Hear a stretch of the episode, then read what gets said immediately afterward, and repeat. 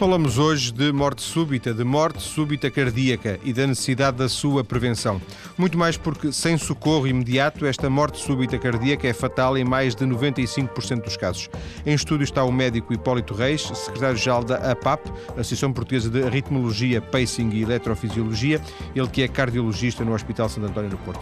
Muito boa tarde, Dr. Hipólito Reis. Boa tarde. Viva. Para ser morte súbita, tem de ter determinadas características. Para ser classificada, reconhecida como morte súbita, tem que conferir determinadas características? É, com certeza. Uh, nós falamos de morte súbita, uh, uma morte uh, de causa natural, portanto, não estamos a falar de acidentes, traumatismos, que é devida à morte súbita cardíaca, a doença cardíaca, e é caracterizada por uma, um desmaio, uma perda de consciência, que ocorre dentro de uma hora. Este, uma hora é, era an, antigamente considerado 24 horas, hoje consideramos uma hora após o, o início das queixas, digamos assim. Eh, pode existir já doença cardíaca, mas uh, o momento e o modo como ocorrem são inesperados. Porque essa questão de uma hora? Portanto, é, é, para tentar ser mais objetivo em termos de, da principal causa, digamos assim, que, que se considera para a morte súbita, que é, na sua maior parte das vezes, uma arritmia fatal, uma alteração do ritmo fatal. Portanto, uh, uh, o que acontece numa hora depois, uma, uh, até uma hora depois das queixas, esse desmaio poderá, poderá ser uma morte súbita cardíaca, a, a partir da será? Até uma hora é considerado uma, uma, morte, morte súbita. Cardíaca, sim senhor. E dentro, é dentro desta hora que, que deve ser feita a intervenção? Não, a intervenção eh, passa-se em muito poucos minutos. Nós, quando falamos nesta morte súbita, na maior parte dos casos, eh, está associado a uma eh, arritmia que eu falei, que é a fibrilação ventricular, e este ritmo eh, em poucos minutos leva à morte. Porque há uma alteração da parte elétrica, há uma ausência de capacidade de contração do, do coração e, portanto, todo o bombeamento de sangue é interrompido. Então, a partir dos 3, 5 minutos, nós conseguimos, por vezes, reanimar, mas o que se passa é que, a partir deste tempo, muitas vezes também eh, eh, surgem sequelas neurológicas eh, que são depois eh, complicadas para a vida para a vida do, do, doente. Estamos a falar a partir do, do, primeiro sintoma que alguém possa ter. O que será, porventura, uma dor no peito? Será isso? É, a, a, dor é realmente aquele sintoma uh, principal, embora, embora possa haver outros, como palpitações, como o desmaio. A dor, eh, sabendo nós que a morte, tanto a morte súbita, é provocada, na sua maior parte, a causa mais frequente é doença nas coronárias, que resulta, portanto, da deposição de gordura eh, nas artérias coronárias, reduzindo eh, o seu lumen, portanto, o seu interior, e assim dificultando o acesso do sangue. ao, ao próprio músculo cardíaco, Portanto, sendo aqui a principal causa de morte, eh, a dor, a dor torácica é, portanto, de ter em muita atenção, que é muitas vezes o primeiro sintoma e também estamos habituados a ver a morte súbita como a primeira manifestação de doença cardíaca, nomeadamente coronária. Então, quando, quando chegamos à, à, à parte da dor, não é demasiado tarde? Uh, o, que, o, que, nós estamos habituados uh, e que, que, nós devemos sensibilizar é para levar a sério a dor torácica.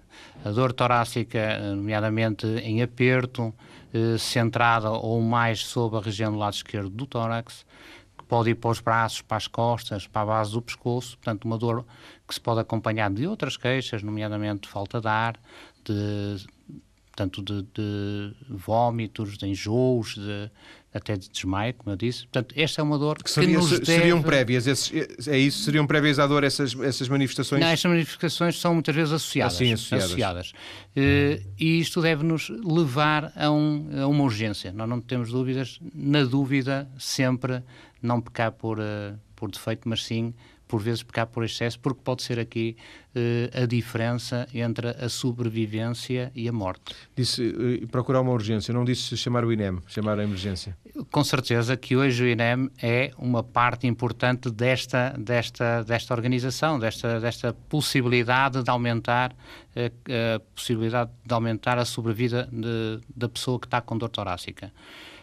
a questão que se coloca é o tempo, como nós falamos, é importante. O INEM eh, faz um papel excelente na, na, portanto, na ajuda que é necessária, mas, como eu disse, a arritmia, se surgir neste contexto, a dor torácica é representativa de um sofrimento cardíaco. Nesta fase, as arritmias são eh, muito prevalentes.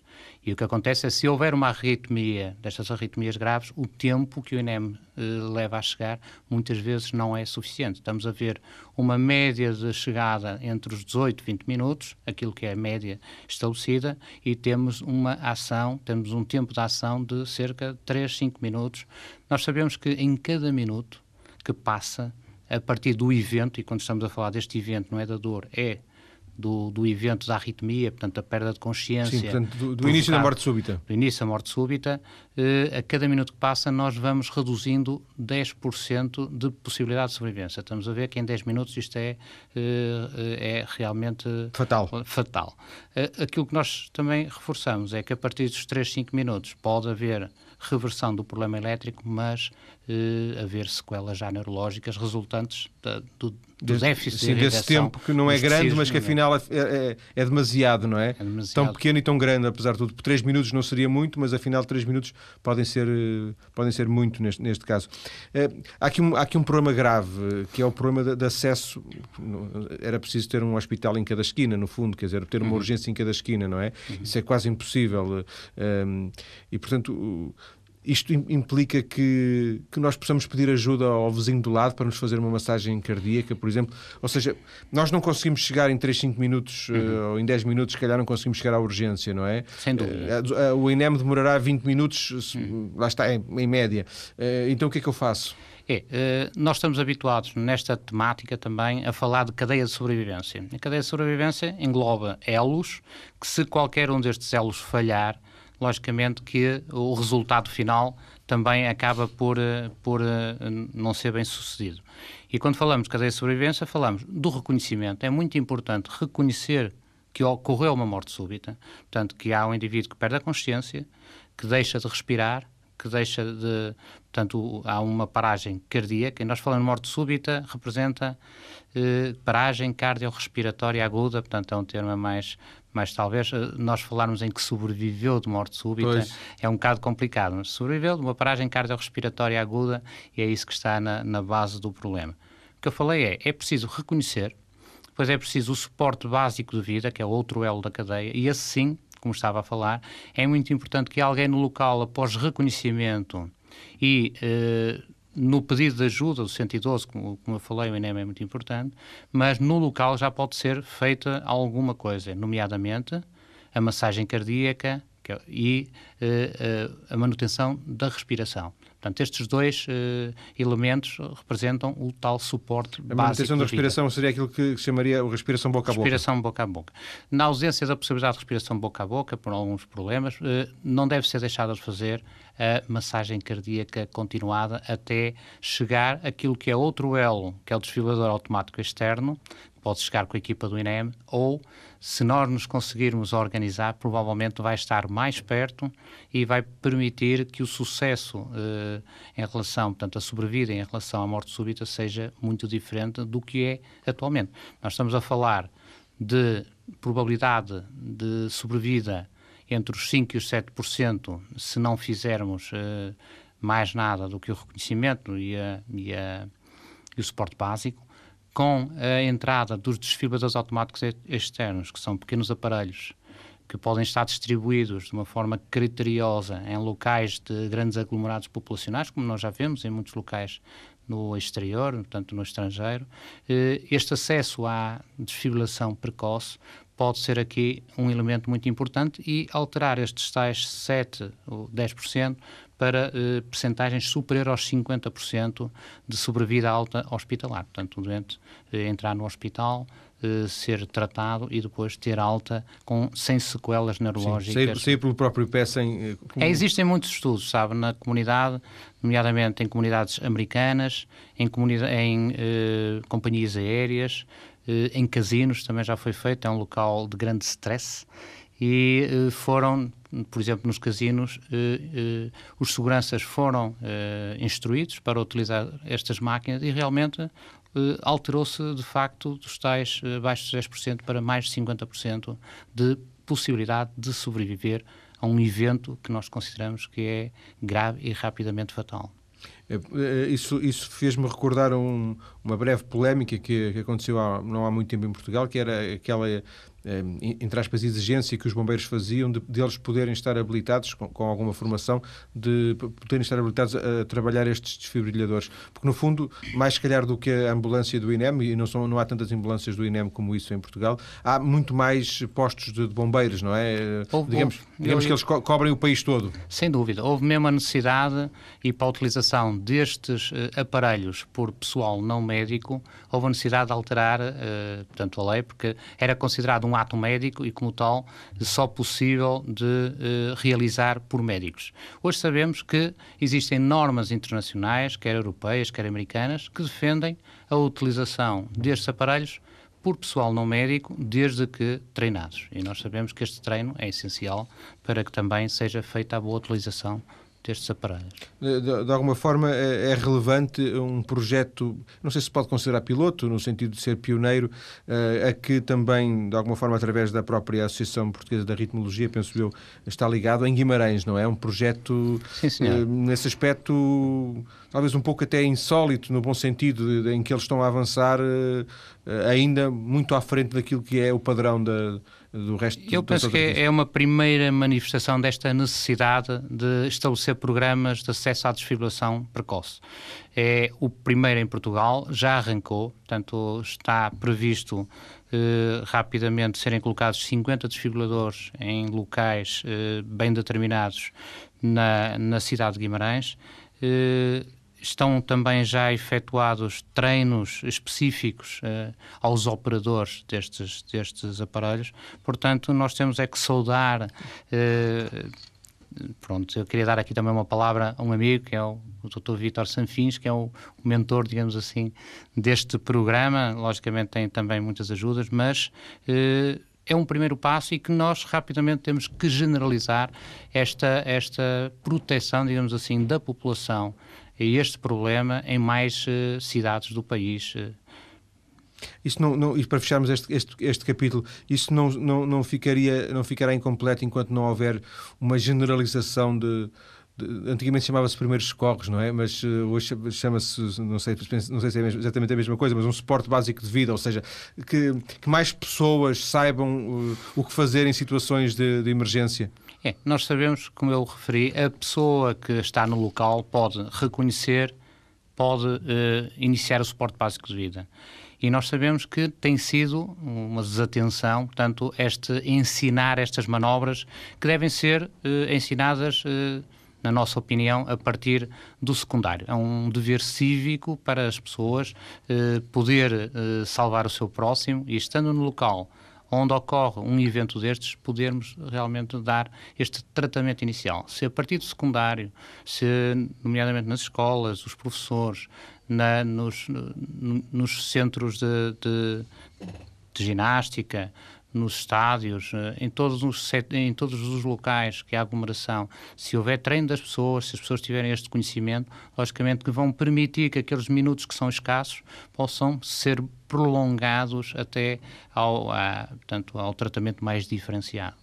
É, uma das coisas que, que, que, eu já percebi, que eu penso que já se percebeu, é que é, é muito importante essa, essa intervenção atempada um, diferenciada, com qualidade, esse tratamento qualitativo e, sobretudo, dado em hospital, porventura.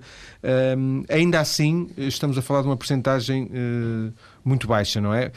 Um, ou de uma percentagem que, mesmo com, mesmo com tratamento feito na hora uh, continua a ser uma um, um, continua a ter uma fatalidade muito grande esta morte súbita. Eu, eu, diria que altera completamente o resultado, porque como eu referi, quando há uma percentagem abaixo de 10% de possibilidade de sobrevida, quando não há possibilidade da desfibrilação, e quando ultrapassamos esses, quando alteramos esses dados para cima de 50%, nós sabemos que estamos a alterar de facto a probabilidade de a pessoa continuar a viver. É. Portanto, é, não é assim tão baixa a nossa, a nossa capacidade de, de intervenção. Ainda assim, eh, especulando um pouco naqueles casos em que tudo correu bem no sentido da, da intervenção ter sido atempada, etc., mesmo assim ainda poderá haver 50% de casos de de casos fatais. É, será isso? Nós sabemos que uh, depois vai depender também da, da causa, da própria causa que está a provocar esta morte súbita. A doença coronária, o tipo de doença coronária,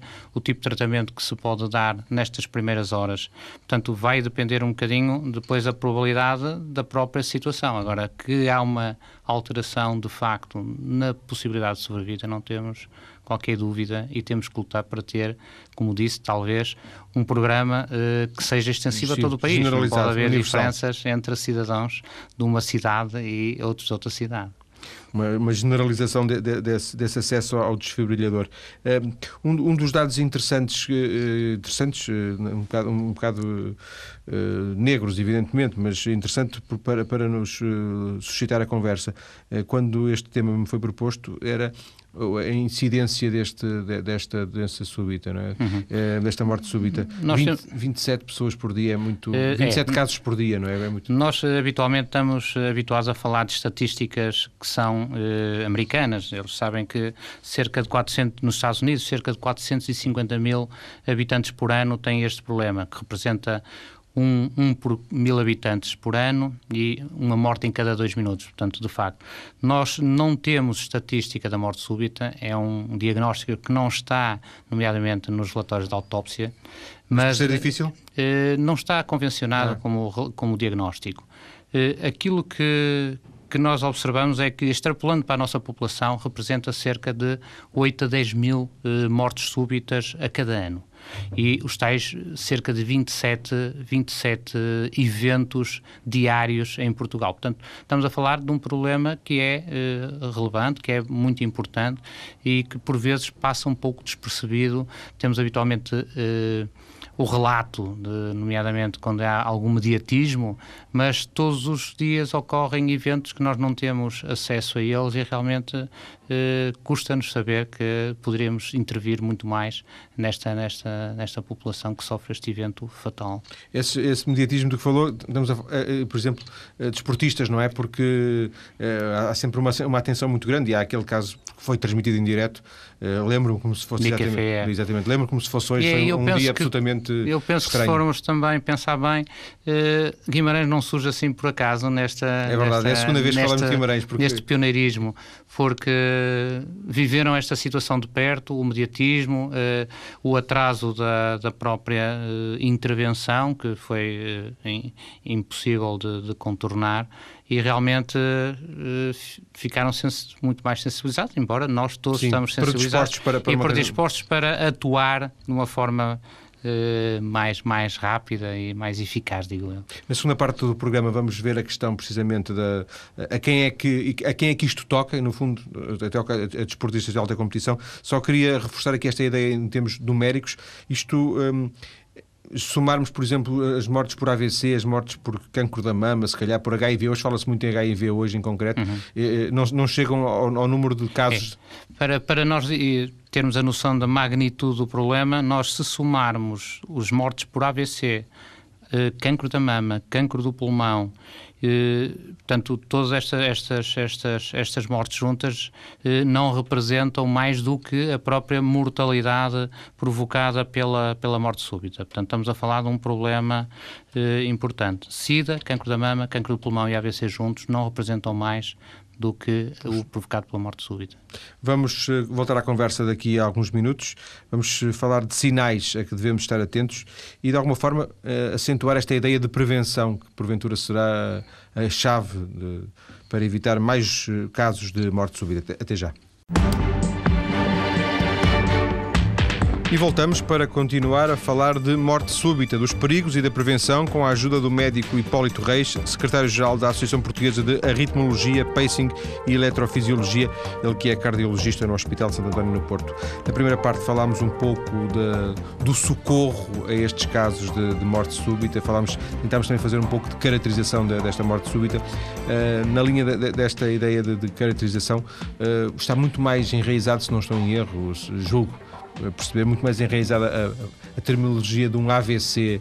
Alguém teve um AVC, não estamos a falar da mesma coisa, ou estamos? Uhum. Uh, nós uh, falamos de morte súbita cardíaca, aqui na primeira parte do programa estamos a referir à morte súbita de causa cardíaca. Existem outras causas de morte súbita, nomeadamente, sabemos que a ruptura de um aneurisma, portanto, uma dilatação de uma artéria, seja cerebral, seja da aorta torácica, portanto, pode dar morte súbita nomeadamente um AVC, também pode levar à morte súbita. Estamos a falar de coisas um pouco distintas. A morte súbita cardíaca e um AVC. Exatamente. Eh, e eh, o AVC pode dar uma morte súbita, digamos assim, não cardíaca. Não cardíaca.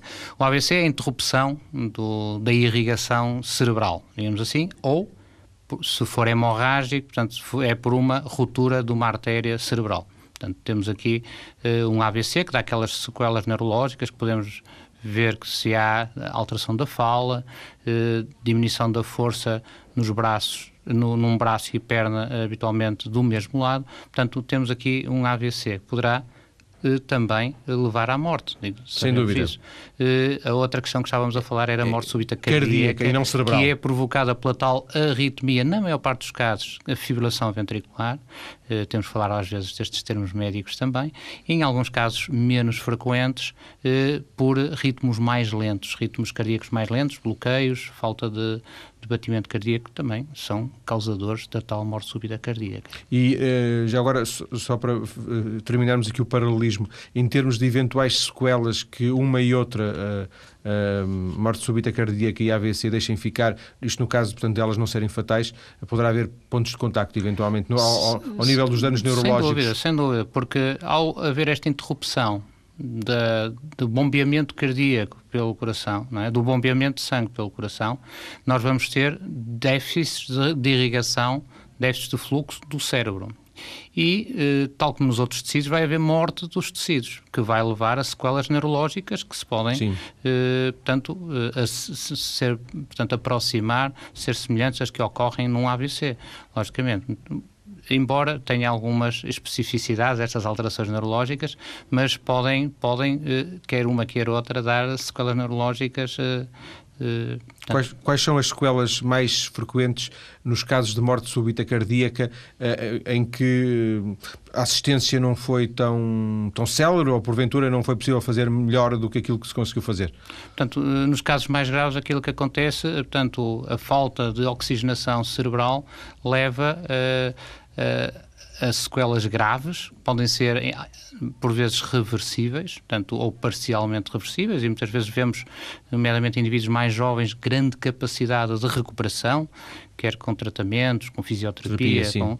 mas nos casos mais graves, nos graves, casos mais graves temos mesmo inviabilidade de uma vida normal, a pessoa ficar dependente nas suas funções, dependente 100% eh, nas suas funções eh, de vida. Mas não em coma?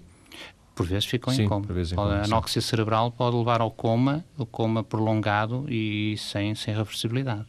Nós, eh, uma das coisas que já se percebeu é que como estamos a falar da doença súbita cardíaca, estamos a falar do tal abastecimento de, de sangue ao coração, que, que, sendo interrompido, pode ser interrompido porque uh, as veias, não é? as, as artérias, as artérias, as artérias uh, estão, estão, estão, têm muita gordura alojada, não é? Portanto, e aqui entramos com a questão do colesterol. Esta é a, a principal razão que pode levar a, ao aparecimento de morte súbita cardíaca.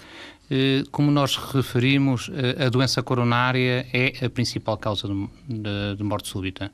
E a doença coronária tem a ver com os fatores de risco que estão hoje bem identificados, desde a, eh, a obesidade, portanto, o excesso de peso, o tabagismo, a hipertensão, a diabetes, portanto, o próprio eh, sedentarismo, o stress, portanto, são fatores de risco. Esses fatores de risco são causa, causa e efeito sem, sem margem para dúvidas. Sem dúvida. Eu digo, eu digo isto porque hoje em dia, e, uh, e, e, e, obviamente que eu não estou a contestar, mas uh, há um certo mantra, há um, esses, esses, esses fatores de risco são apontados para muitas doenças, algumas direta e indiretamente. De alguma forma, eles, se nós os, os cumpríssemos, se os evitássemos, seríamos saudáveis e não teríamos nenhum tipo de doença, porque eles aparecem um, um pouco por, por, todo, por todo lado, não é? Por todo o tipo de doenças. A minha questão é, uh, nós beneficiamos por termos uma vida saudável ou, e, e, e, teremos uma vida saudável ou beneficiamos e, e corremos o risco de não ter nenhum tipo de, de, de causas para a morte súbita cardíaca? Eu, eu, o que eu diria é assim, há uma suscetibilidade genética individual. Nós sabemos que, que hoje é, a carga genética, e é por isso que nós, eh, ao falar com um indivíduo, ao falar com o utente, ao falar com um doente, nós devemos indagar, logicamente, a história familiar. Se há história de doença coronária, eh, nomeadamente em pessoas jovens da família, se há história de morte súbita, são dados muito importantes hoje para nós podermos começar a traçar um perfil de risco para, para, cada, para cada pessoa. Agora, também está perfeitamente demonstrado que, independentemente destes, uh, deste perfil, digamos assim, genético, dessa suscetibilidade individual, são estes vários fatores de risco que vão dar aqui, uh, portanto, uma muito maior probabilidade de desenvolver as tais placas de gordura nas artérias coronárias e reduzir o fluxo e eh, deste modo, precipitar estes, estes fenómenos uh, elétricos que, que, são, que são fatais. De alguma forma não haverá grupos de risco, haverá, no fundo, comportamentos de risco. É, será, será assim? Uh, há... Corrija-me à vontade, não, certo, não, não certo, se iniba. Não... Portanto, há comportamentos de risco, e, como eu lhe disse, são perfeitamente lineares a sua relação com o aparecimento da doença, há perfil de risco, mas também há grupos de risco. E quando nós falamos de grupos de risco, falamos de, de sobreviventes de morte súbita, portanto, há pessoas que sobreviveram a um evento, foram recuperados, e estes indivíduos, logicamente, devem ser bem triados, porque se não houver causas reversíveis, nós hoje podemos evitar um novo evento doentes que já tiveram um infarto, nomeadamente que ficam com sequelas importantes em que o coração, como bomba, é incapaz de bombear de uma forma relativamente eficaz, aquilo que nós dizemos cardiopatia dilatada, portanto, com má função uh, do ventrículo. Doentes com insuficiência cardíaca, isto é, corações que, uma vez dilatados, uma vez com má função, são incapazes de uh, dar o aporte de, de fluxo sanguíneo que é necessário para as diferentes necessidades do organismo e doentes que têm a tal história familiar de morte súbita. Nós sabemos que estes doentes têm que ser bem triados e desta forma nós podemos prevenir ou um primeiro evento ou a recidiva, chamamos aqui prevenção secundária, quando há já um evento destes que pôs em risco a vida da, do pessoa. Não, não incluiu aí a obesidade? Né, nos... Não, não, eu incluí. Eu acho que hoje a obesidade é um dos principais e que desencadeia os outros. Nós, eh, se estivermos atentos, o excesso de peso muitas vezes leva a diabetes, leva a, a tal excesso de colesterol, leva, portanto, à tensão elevada, eh, está associado ao sedentarismo. Portanto, eh, aqui a obesidade, eu falei, e acho que é um dos principais fatores de risco da população e, ne, e nesse nós conseguimos hoje, temos a noção, com cuidados alimentares e com exercício físico programado, uh, alterar de facto este excesso de peso. E nos, nos, doentes com predisposição para problemas cardíacos, como esses uh, grupos de risco que, que elencou antes, um, ehm, deve-se fazer algum acompanhamento para além dessa, de, dessas questões mais essenciais, como uma alimentação saudável, algum exercício programado, eh, o acompanhamento deve ser médico? Há um acompanhamento médico que é essencial para alterar a história natural da doença. Isso é. Agora, temos hoje a possibilidade de, nestes indivíduos que nós sabemos que estão eh, expostos Tem mais predisposição a uma para... ou que já tiveram eh, fenómenos, eh, eventos de morte súbita, eventos de arritmias graves, de tratá-los. Portanto, estes, estes indivíduos devem ser eh, eh portanto, enviados para, para, centros diferenciados e nós hoje temos aparelhos que são colocados, e hoje eh, nós sabemos que é um pacemaker, são aparelhos que hoje são colocados como se fosse um pacemaker, é o tipo de implantação. Mas não é são pacemakers, é isso? Uh, não são só pacemakers. Eles fazem a função do pacemaker, portanto, asseguram o ritmo cardíaco, mas para além disso são aparelhos que vão, digamos assim, monitorizar o ritmo do coração. Ao monitorizar o ritmo do coração, vão estar atentos ao aparecimento destas arritmias. E ao aparecer estas arritmias, o aparelho consegue, pela programação, eh, contornar muitas vezes essa arritmia, isto é, interromper a arritmia tomando conta, digamos assim, do ritmo é um uh, da frequência. Inteligente. É muito inteligente. Da frequência cardíaca.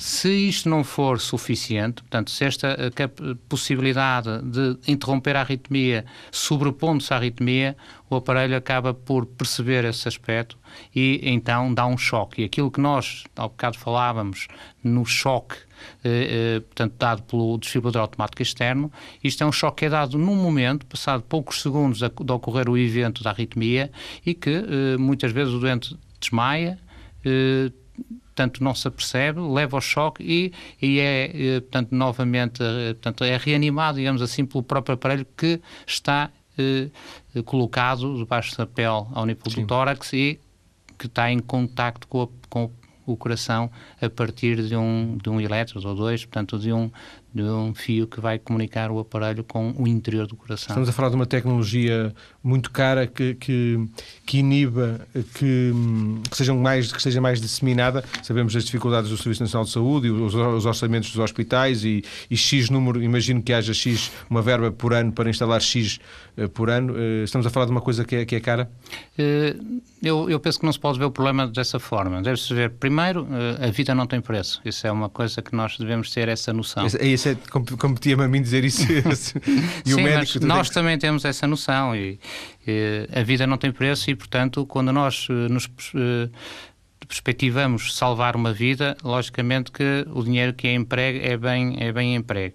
E depois, hoje, nós sabemos que há muitos estudos de viabilidade económica e que uh, são feitos estudos em relação aos gastos e nós, quando falamos de gastos, falamos de gastos no momento do, da colocação. Não falamos a médio e longo prazo. Sim. Pessoas que podem ser ativas ainda durante grande parte da sua vida e estes tais estudos de viabilidade económica suportam que são terapêuticas eh, com retorno financeiro. Portanto, isso está é. perfeitamente é. estabelecido. Agora, nós hoje estamos habituados a fazer contas no próprio momento e eu acho que isso é infeliz. É uma questão que já várias vezes abordei aqui no programa, que é a questão da, da, da diferença entre o, entre o Ministério da Doença e o Ministério da Saúde. No fundo, nós temos mais uma Direção-Geral da Doença ou um Ministério da Doença, porque tratamos e, e, menos, é, fazemos menos essa prevenção, eh, em que eventualmente até ao nível da própria economia da saúde, que é um tema que já abordámos aqui no programa, a economia da saúde, eh, haveria gasto, haveria um, seria muito mais barato, porventura, colocar eh, um pacemaker em alguém do que depois essa pessoa aparecer três ou quatro vezes num hospital para ser eh, operada e as, as sequelas que, que, ficariam. Não sei se diz algum disparate, não? Não, não. E nós hoje temos também eh, pacemakers especiais, nomeadamente na tal insuficiência cardíaca, que sabemos que ao colocá-los em indivíduos bem selecionados, nós vamos alterar a história da doença. A história da doença muitas vezes passa por internamentos eh, recorrentes, por eh, gastos na, na, na medicação, portanto, por uma série de gastos que não são contabilizados muitas vezes, e esses aparelhos que eh, permitem que o coração eh, não evolua no sentido da, da, exaustão do músculo, mas que recupere muitas vezes e dê, dê, nós temos essa experiência que dê uma qualidade de vida muito diferente aos doentes, uma boa qualidade de vida. Eh, portanto, estamos aqui, eh, se nós formos fazer as contas, muitas vezes a poupar dinheiro e não só pensar nos gastos. E nós estamos a falar de prevenção no fundo, era estamos hum. a falar, e, e foi a prevenção que nos trouxe a esta conversa e é com isso que vamos fechar a conversa, porque. Uh, um, esta prevenção levou, esta ideia de prevenção levou a uma, ao aparecimento de uma campanha um, em que a, a, Associação Portuguesa de Ritmologia, Pacing e Eletrofisiologia está envolvida, não só, mas também está envolvida, uma campanha que uh, tem como alvo quem? Uh, quem é o público desta campanha, Dr. Hipólito? Portanto, esta campanha eu acho que é muito feliz. Já vem na sequência de outras campanhas, nomeadamente eh, da Fundação Portuguesa de Cardiologia, que fala de morte súbita há, há vários anos, da própria uh, Associação Portuguesa da Ritmologia, Pacing e Eletrofisiologia, no Instituto Português do Ritmo, da campanha uh, que foi muito feliz também no ano passado e que é uh, a campanha Bate Bate Coração, falar às pessoas de arritmias. Portanto, isto vem nessa sequência desta sensibilização do público. Eu acho que é muito feliz porque tem este aspecto. É da, da, da, classe, portanto, da, da cardiologia, nomeadamente uh, representada pela PAP, mas também envolve aqui uh, outra, uh, outros profissionais de saúde, como são os clínicos gerais, e a, a felicidade disto é que nós devemos fazer a nossa prevenção quer a sensibilização, quer a prevenção, não é propriamente, eh, não é só junto do doente, é junto da população, junto dos utentes, das pessoas que ainda não tiveram eventos, eh, eventos da doença. E nós, se nós eh, dirigirmos para aí a sensibilização, portanto, chamar a atenção que é uma arritmia, procurar ajuda médica, logicamente que o profissional de saúde que está mais diretamente relacionado ou em contacto com a população, que é o médico de família, portanto, o médico de clínica geral, portanto, vai ser muito significativo depois para o envio para centros uh, diferenciados. Aquilo que nós uh, aqui uh, referimos realmente é Quando que... diz centros diferenciados está-se a referir a hospitais que tenham serviços de cardiologia, por exemplo? Sim, serviços de cardiologia, nomeadamente com esta possibilidade de, de usar terapêuticas Sim. mais diferenciadas, os tais desfibriladores automáticos externos, há outras, há outras modalidades de terapêuticas que são hoje realizadas e que alteram o risco. Um, Poder-se pensar que, eh, até porque há pouco falámos em, em grupos de risco, que um, o cidadão comum, digamos, uma coisa um bocado, um bocado eh, vaga, o que é o cidadão comum, mas podia pensar isto não é nada comigo, porque eu não sou. Ninguém na minha família teve problemas eh, do coração, eu também não tenho problemas de coração, portanto isto é, é com outros, não é comigo. E, mas uma das ideias com, com, que eu fiquei ao longo desta conversa é que isto pode acontecer a qualquer um de nós. Isto é para toda a população e não há ninguém que esteja. Uh, portanto, uh, sem risco, digamos assim, não há, não há essa possibilidade. Nós, como eu referi, muitas vezes é a primeira manifestação da doença e por vezes não existem esses fatores de risco todos que nós falamos, não existe essa história familiar e nós continuamos a ver esse risco. Nós, quando falamos de prevenção, eu só queria aqui frisar, é realmente a prevenção passa muito pela mudança do estilo de vida, passa por uh, evitar ou modificar os, os, os tais fatores de risco, que já falamos aqui, passa por um cuidados alimentares, logicamente, passa por exercício. E hoje o exercício é um componente muito importante eh, na prevenção eh, de doenças cardíacas. Não estamos a falar de idades sequer, por, eh, não estamos a falar, por exemplo, de, de, algo que, que é mais frequente a partir dos 50 anos. Não estamos a falar, hoje estamos habituados a encontrar eh, infartos a partir dos 30 anos, digamos assim, não é infrequente. Eh, portanto, a mudança do estilo de vida eh, permitiu realmente que estes tais fatores de risco contribuam para uma, um agravamento desta doença e que nós vamos ter que intervir aí, modificar o estilo de vida, eh, modificar os hábitos alimentares, modificar, portanto, os programas de exercício e tornar a vida mais saudável. Isto inicialmente parece, parece, parece um sacrifício, mas aqueles que aderem acabam por fazer isto quase como que um vício e, e, e portanto, encontrar muitos benefícios nesta mudança uh, do tal estilo de vida. Já agora, nem, nem idades nem sexo, não é? Nem idades nem sexo, é mas hoje, até há algum tempo, era, era, era pensado, digamos assim, era um pensamento que a mulher estaria, uh, portanto, uh, livre da doença coronária até à menopausa, portanto, e hoje sabemos que isto não é assim, a, a mulher também tem doença coronária e muitas vezes doença coronária grave, também aqui eh, força de alguns fatores de risco e nós sabemos também. que as mulheres cada vez fumam mais eh, e os homens há uma predisposição para fumarem menos, mas eh, nós temos é que intervir nestes vários fatores de risco. Sim. E uh, reforço, termino esta conversa reforçando a ideia de que esta campanha Salve o Seu Coração vai ser lançada uh, precisamente amanhã, uh, 18 de março. há um site que os ouvintes interessados podem consultar, www.mortesubita.com.pt, um site que vai estar ligado à nossa página maiscedo.tsf.pt. Agradeço ao Dr. Hipólito Reis ter vindo à TSF para esta conversa que afinal serviu para conhecermos comportamentos de risco, grupos de risco e falarmos bastante desta morte súbita cardíaca. Obrigado. Muito obrigado.